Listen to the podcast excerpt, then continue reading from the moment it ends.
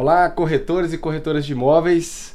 Vamos aí para mais um episódio do QBcast, o podcast da Quadrimob, onde o objetivo é capacitar e desenvolver o corretor de imóveis.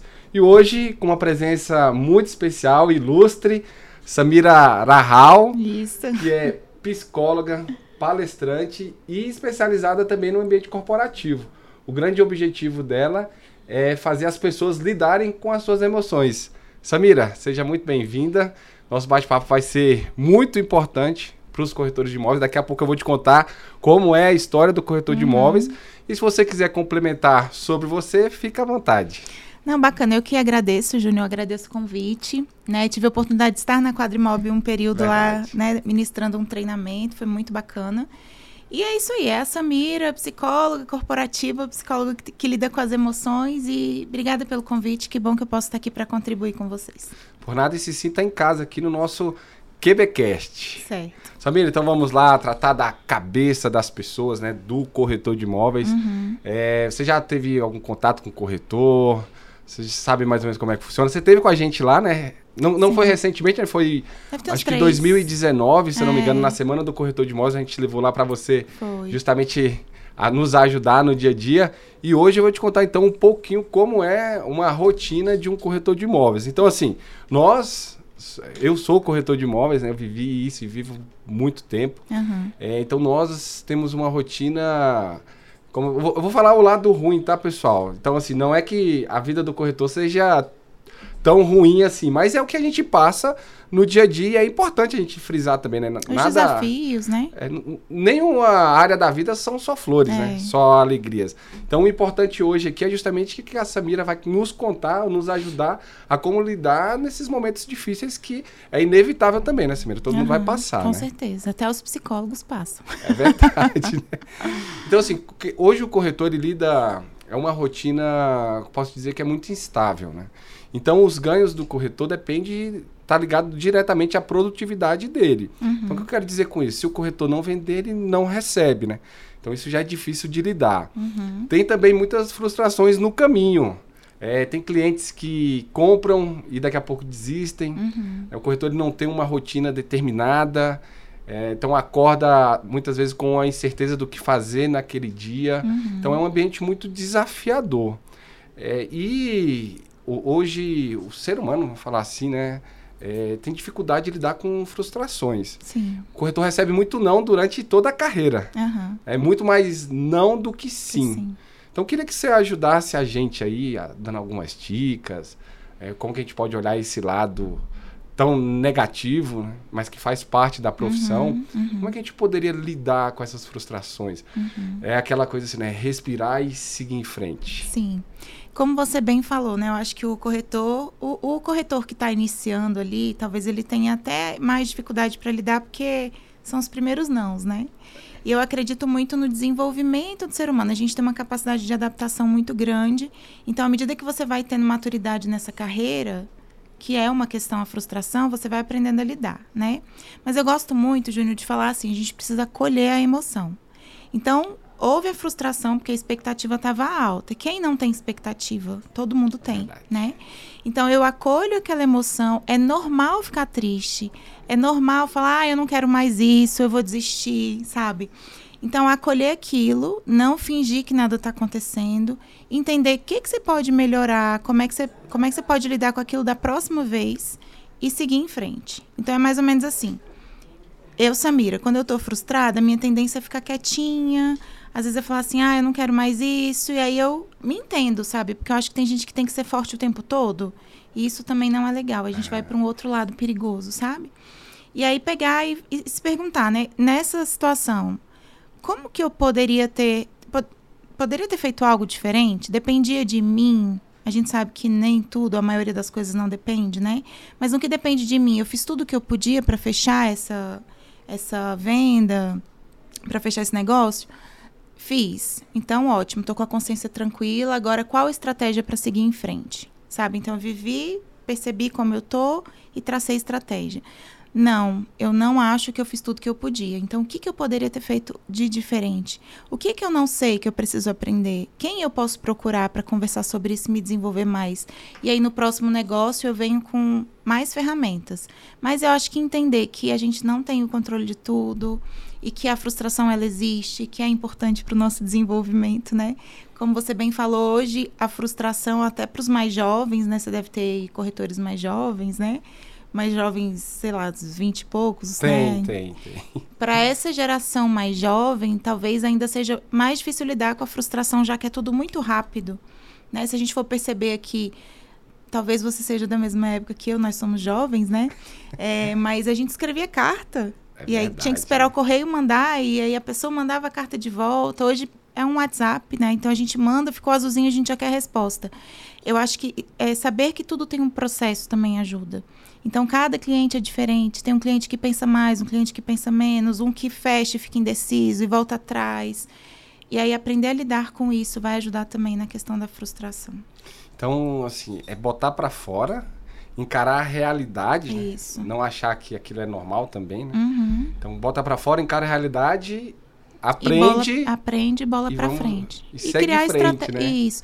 E o que que tá dando certo? O que que deu certo? Eu vou aplicar de novo. O que que não deu certo? Então eu vou pensar em novas estratégias. Não sei fazer?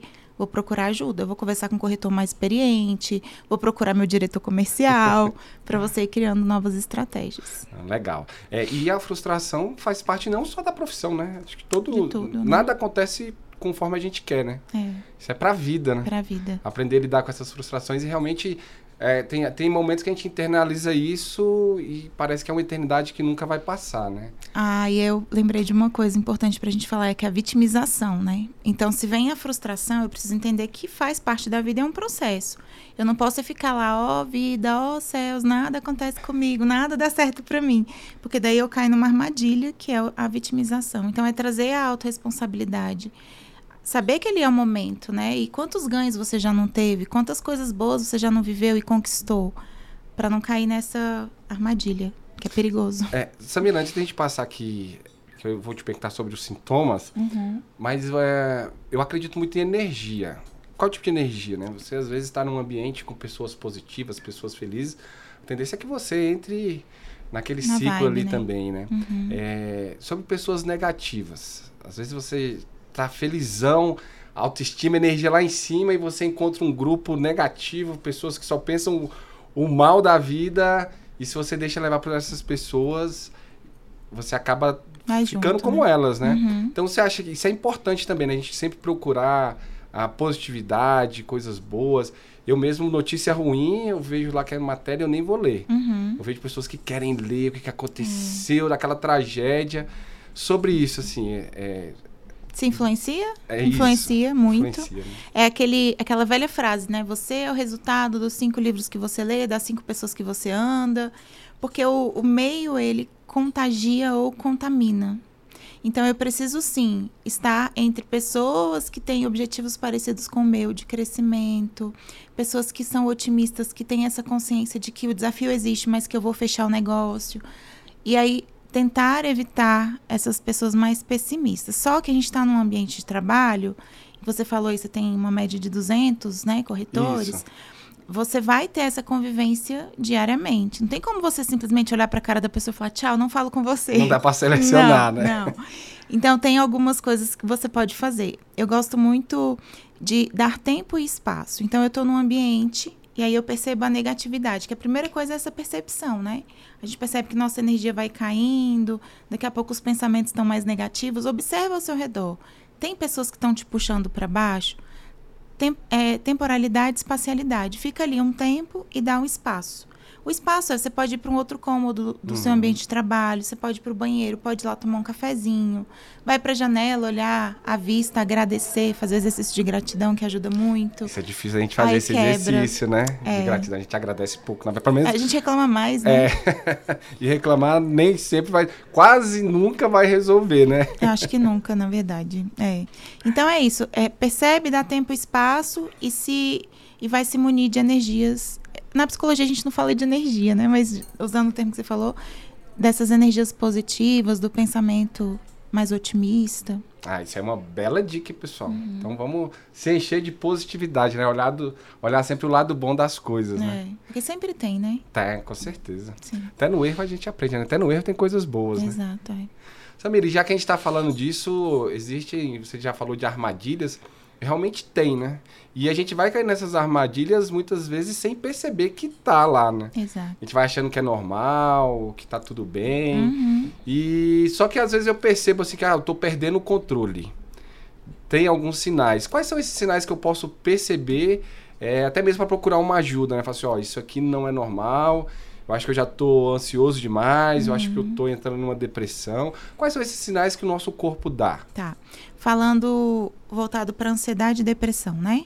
É, fica à vontade. Tá. Se você quiser Não, de qualquer senão problema. a gente vai falar aqui, meu Deus, é, é uma infinidade de coisas. Mas assim, alguma coisa que mostra que a sua cabeça não tá boa. Fala, cara, eu preciso tá. voltar aqui, preciso resetar, olhar para frente, porque Uhum. alguma coisa está errada. Então, algum desses sinais. Acho que um dos mais importantes é, é quando você ama algo, fazer algo, e aí você já não sente mais vontade de fazer aquele algo. Então, digamos que eu amo jogar futebol com os meus amigos, e aí eu já não sinto mais vontade de jogar futebol. Quando eu ando muito esquecido, a mente muito acelerada, quando o sono já não tá legal, então quando você não consegue descansar, ter um sono de qualidade, quando você se afasta das pessoas, você era mais sociável e agora você não quer socializar e quando está socializando parece que aquilo te dá uma certa ansiedade, uma agonia, ou, ou é muita energia que você tem que demandar Uhum. para aquilo. É, a questão da tristeza, né? Se você tem choros frequentes ou pensamentos muito trágicos. Então, assim, a gente poderia falar de muitos sintomas. sintomas. É. Ou, por exemplo, se eu sou sempre muito ativa, muito otimista, e agora eu passo a ser pessimista, estou procrastinando. Então, acho que o autoconhecimento, você sabe quem você é, você se conhece, tá muito diferente, tem coisas que estão acontecendo, estão atrapalhando a funcionalidade da sua vida. Eu acho que é um pisca-alerta, assim, para você parar e se perceber. Atrapalhou a funcionalidade, vamos colocar esse ponto Uhum. já não tá mais funcional, eu não tô levando uma vida boa, já tô atrapalhando a minha vida e a vida de outras pessoas. A gente vai para um nível patológico de qualquer coisa, tá? Acho que assim fica mais fácil. E fisicamente, vou te dar o meu exemplo. assim. Eu, Tá. acho, eu já tenho um, um parâmetro. Aham. É, se eu já não tenho muito cabelo, né? Mas eu vejo, eu percebo assim, que quando o meu cabelo começa a cair mais, tomando um banho mesmo ali, na hora que eu jogo a água, já sai muitos fios na- nas mãos.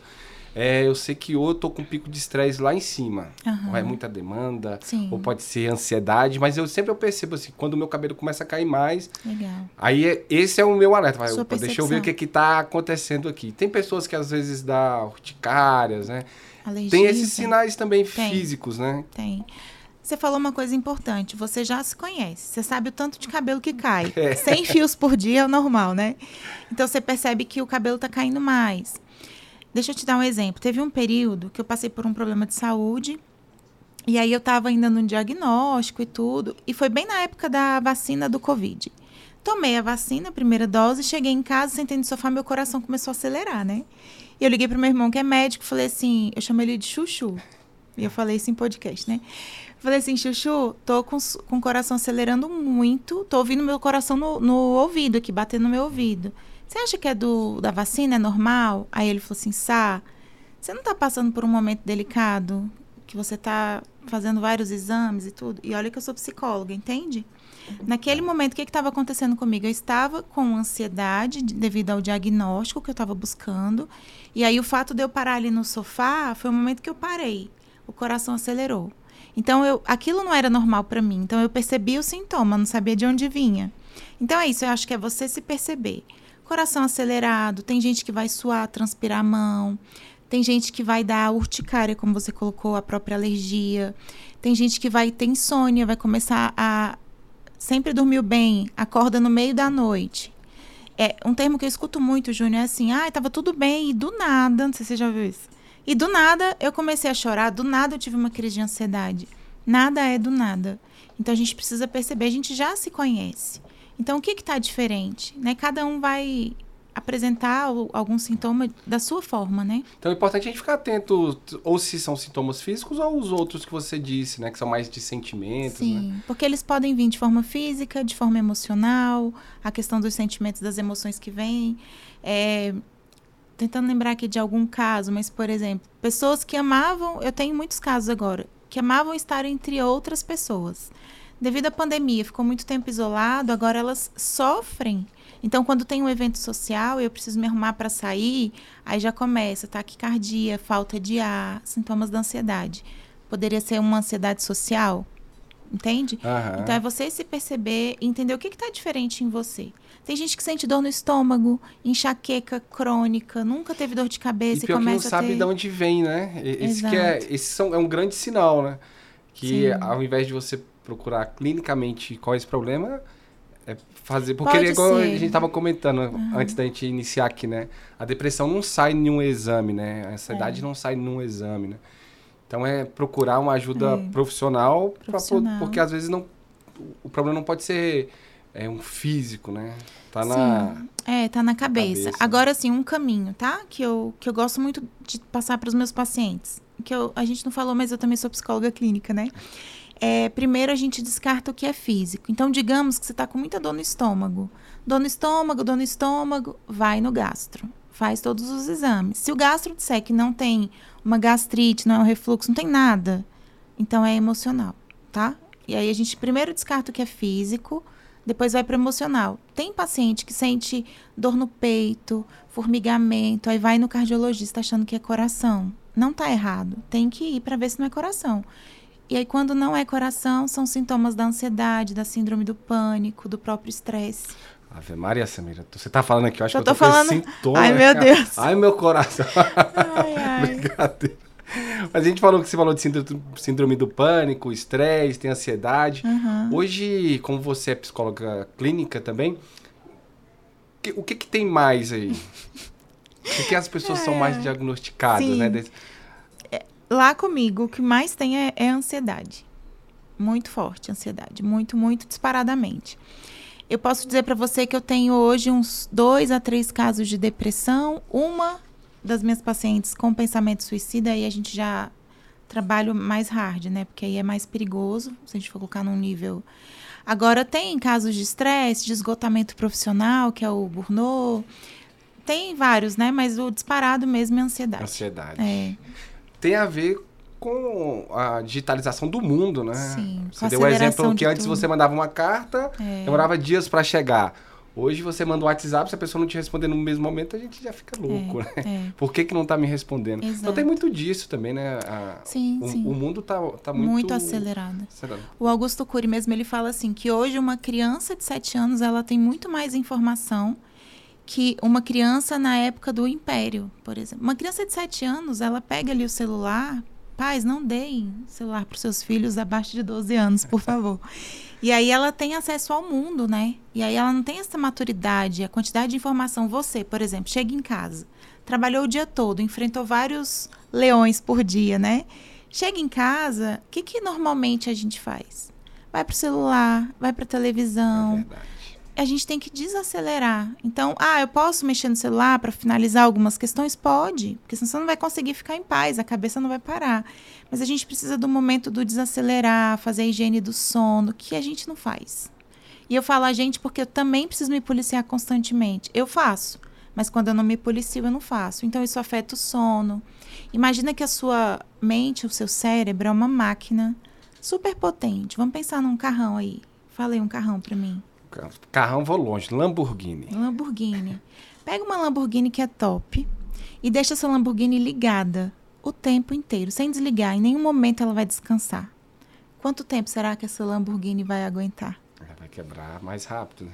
E a nossa mente é a mesma coisa. Então, a hora do sono, do desacelerar, o nosso cérebro só desliga em uma das fases do sono. E tem gente que vai dormir meia-noite, uma hora, tem gente que tem insônia.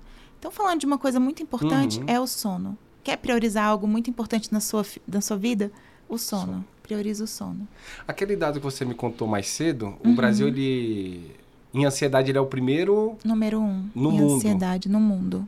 E, e o número 5 em depressão. E o número 5 em depressão. Então É. tem. Os números são muito altos, né? É, então a ansiedade está no nosso dia a dia, né? É. Ah, estudos indicam que daqui mais, ou men- mais ou menos um ano a dois anos, isso foi, foi feito até antes da pandemia, eram quatro anos. Eu tô colocando um ano a dois anos. Uma a cada duas pessoas vai ter algum transtorno psicológico. Nossa, isso é alarmante, né? Só estamos nós dois aqui, os meninos ali também. Viu, gente? Somos quatro aqui. A cada quatro, dois. Não somos nós, tá? Vamos nos tratar. É o externo, né? A gente já tá pegando as dicas aqui, vamos estar mais preparados. Samira, e, e aí você falou, já, eu já te pedi aqui algumas dicas pra gente se manter mentalmente forte, né? Aham. Você já deu uma dica aí que a primeira coisa é tratar do sono, né? Sim, Então procurar dormir melhor. dormir melhor. É, e outras, assim, em relação à alimentação, meditação, atividade física. Vou te contar uma experiência minha antes sobre meditação. Tá. Tava fazendo um curso e aí, no final de toda a aula, a professora falava, para encerrar a aula, ela fazia um período lá de meditação. Uhum. Aí eu acho que eu tenho ansiedade mesmo. Aham. Todo mundo lá, de olho fechado, ela fecha os olhos. Eu de olho fechado e daqui a pouco eu me pegava Abriu, olhando pro povo, assim. Então eu não conseguia nem ficar de olho fechado, né? Aham. Mas essas coisas ajudam a gente se manter mentalmente forte e preparado para essas armadilhas. Ajuda. A meditação, ela transforma a estrutura do nosso cérebro. É muito legal. Tem estudos que mostram, né? A parte aqui do lobo frontal, que é da atenção concentrada. Então, o que, que a meditação faz? Ela te tira do barulho do mundo para você focar naquilo ali, que seja na sua respiração, no barulho dos pássaros. Eu gosto muito, Júnior, da meditação guiada, que você acha no Spotify, YouTube, né? Porque eu também vou falar para você que sou ansiosa, todos nós somos. A mente vai aqui, vai ali, né? E aí a meditação guiada ela te puxa. Então ela fala assim: "Ah, imagina que, que agora você tá andando num num campo de grama. Sente a grama tocando no seu pé. Hum, Então legal. ela vai te guiando. É mais fácil para quem tem dificuldade, começa com a guiada.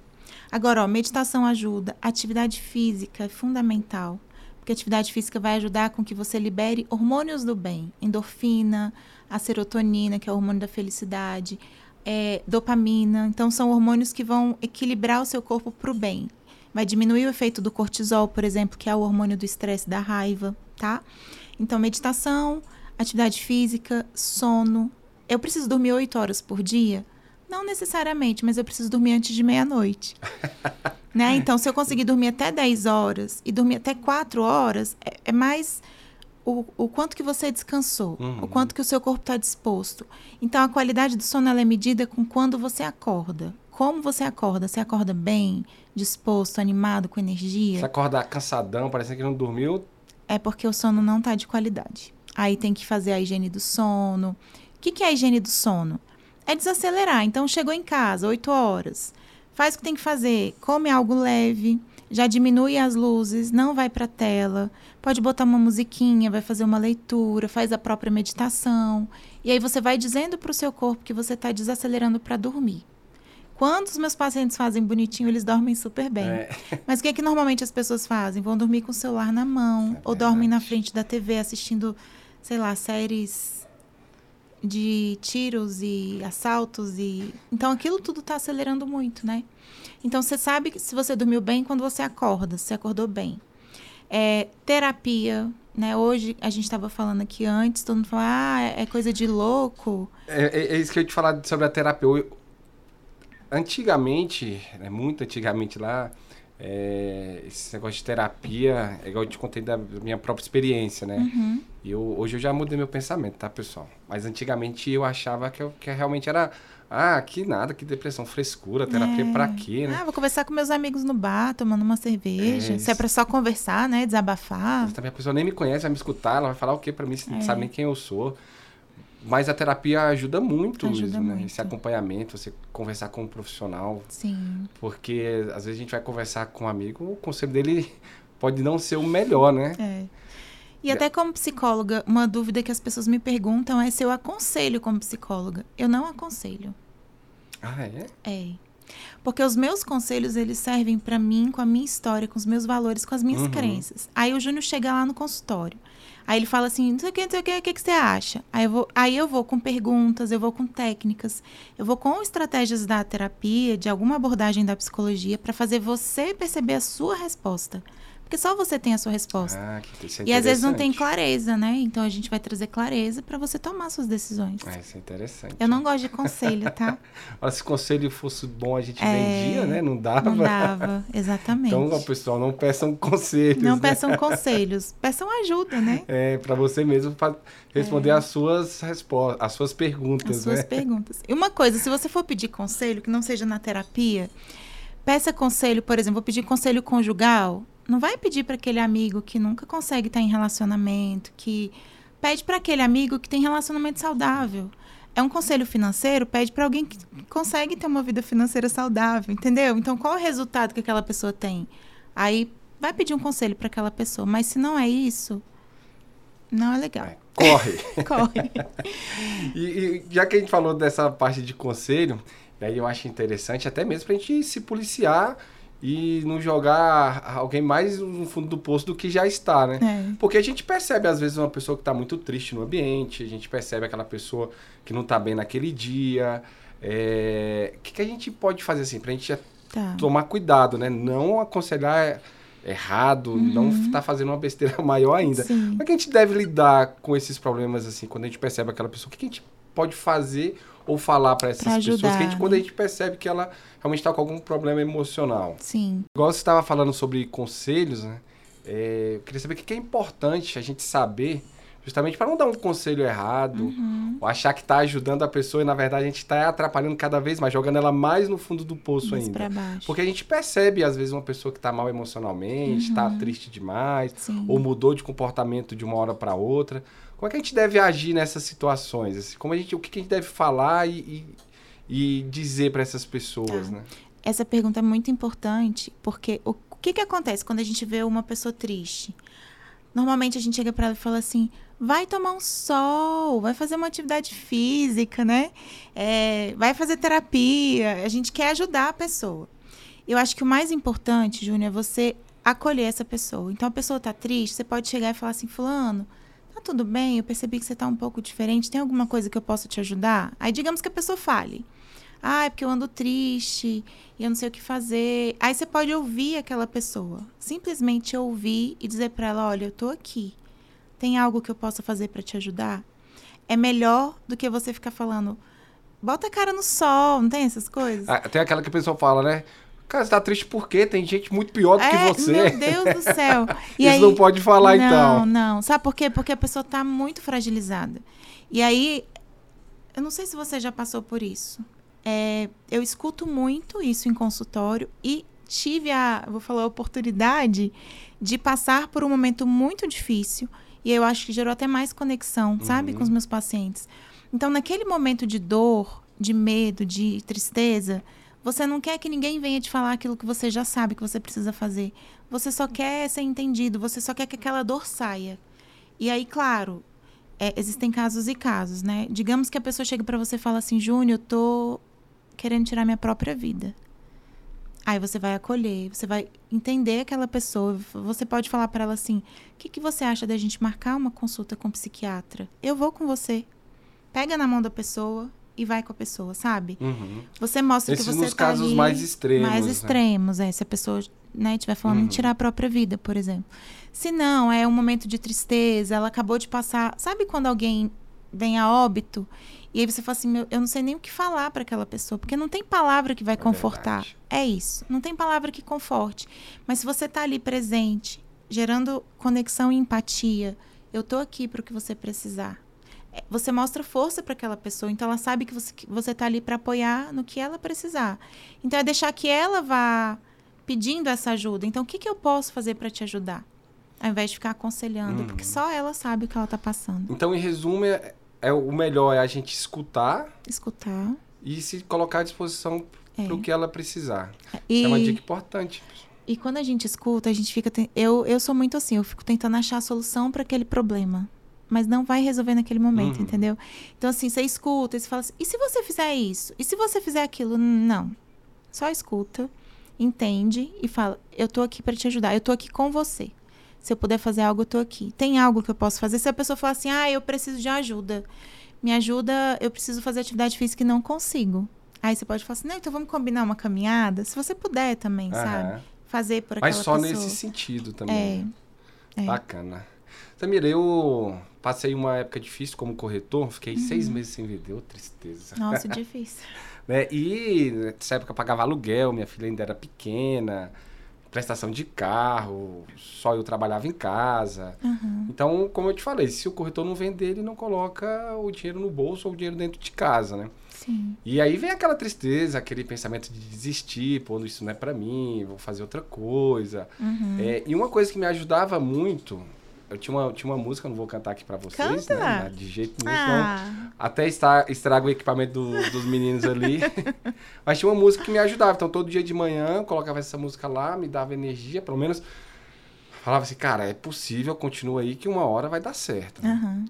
Isso ajuda, assim, pelo menos me ajudou. Quero saber se, no geral, isso ajuda a gente se agarrar a alguma coisa, assim, que nos faz continuar a acreditar uma música, pra quem é religioso, a fé, né, ir na igreja. Uhum. Essas coisas ajudam a gente. Ajudam. Porque são. é- eu encaro como âncoras ou gatilhos, né? Que são coisas que te fazem bem. Você falando de música, eu sou muito musical também. E eu gosto, eu sou cristã, gosto muito de música evangélica. E eu boto, eu canto, eu choro, eu converso com Deus e aquilo me ajuda muito. Tem gente que vai sentir isso dançando, tem gente que vai sentir isso com alguma música especial. Então, acho que é você buscar aquilo que te faz bem, aquilo que te conecta ao.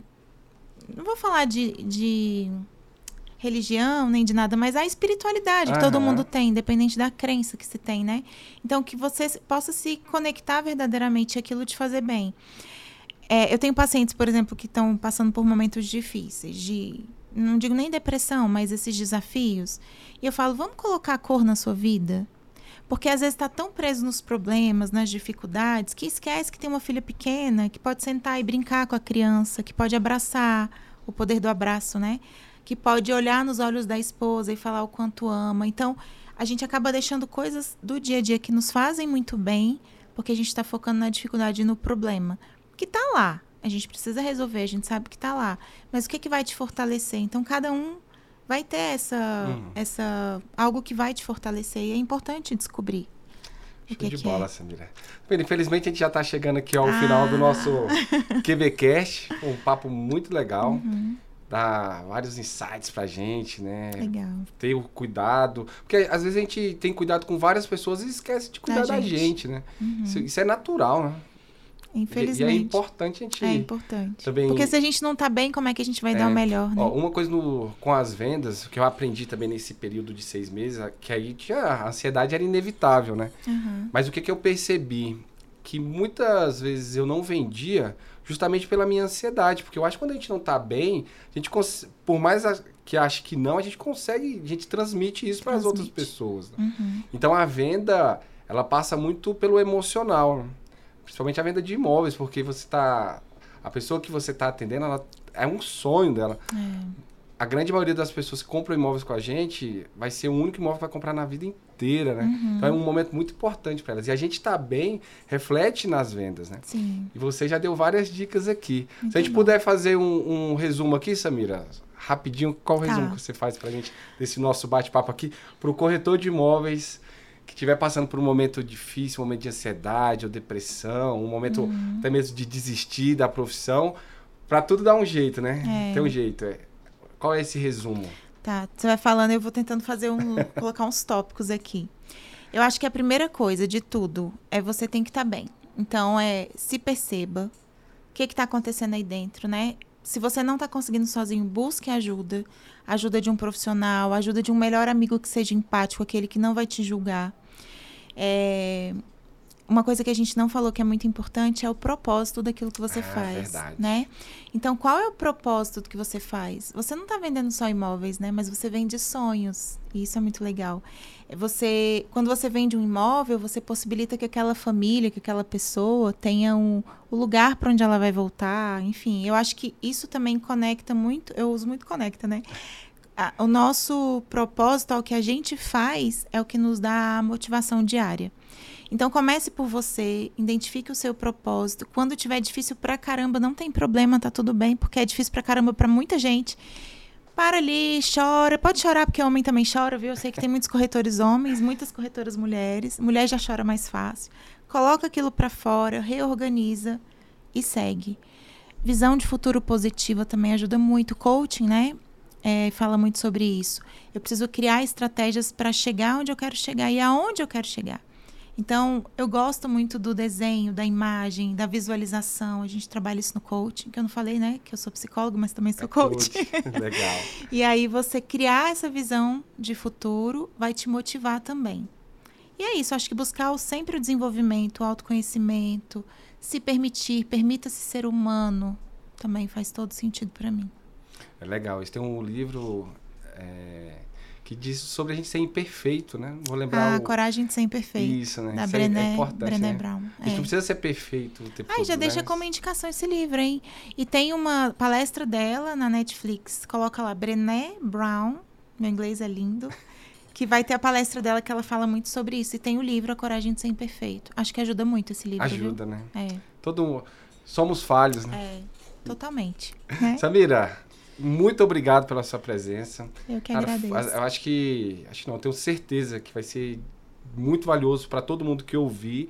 Eu mesmo já comecei a ter, fazer, cara, os insights deixa aí. eu cuidar de mim aqui, uhum. porque pode estar tá saindo do controle sem a gente perceber, Sim. né? E quando então, é, percebe. É, então é muito importante para nós corretores de imóveis que temos aí grandes desafios todos os dias, uhum. é uma missão árdua aí. E quando a gente fala de imóveis, eu aprendi o conceito que, na verdade, a gente não vende imóveis, mas a gente vende lar para as pessoas, porque o conceito de lar é totalmente diferente de imóvel, Sim. né?